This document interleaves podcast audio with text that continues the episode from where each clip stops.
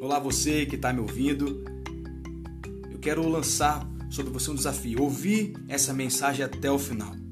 Preste atenção. Em Mateus, no capítulo 4, no verso 13 a 16, Mateus, o evangelista, escreve dessa forma: Deixando Nazaré, Jesus foi viver em Cafarnaum, cidade às margens do lago, nos territórios de Zebulon e Naphtali, para que se cumprisse o que havia sido falado pelo profeta Isaías terra de Zebulon e terra de Naphtali, caminho do mar além do Jordão, Galiléia dos gentios. O povo que vivia em trevas viu uma grande luz. Sim, uma luz raiou para os que viviam na região da sombra da morte. Deixa eu te explicar um pouco do que está acontecendo aqui. Jesus viveu um tempo nas cidades de Zebulon e Naphtali que pertenciam a Cafarnaum, terra onde historicamente tinha grandes problemas sociais e morais. Um povo que vivia independente de Deus.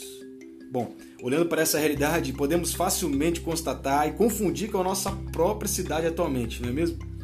Porém, o verso 16 é que diz, é o que diz assim, um, um alento para nossos corações. O povo que vivia em trevas viu uma grande luz.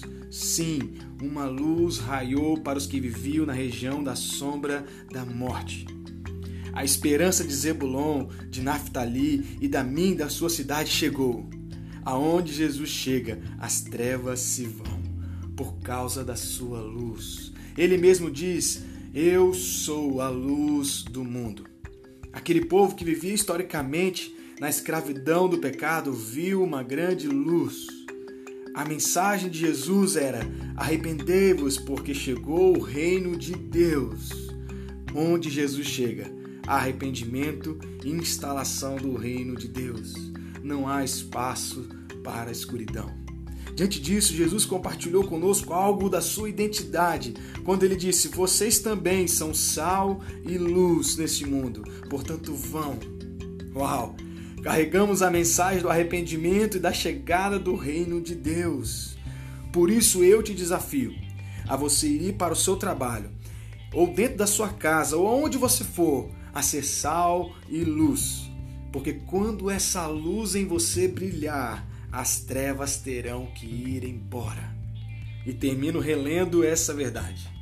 O povo, ou lugar em que vivia em trevas, viu uma grande luz. Sim, uma luz raiou para os que viviam na região da sombra da morte.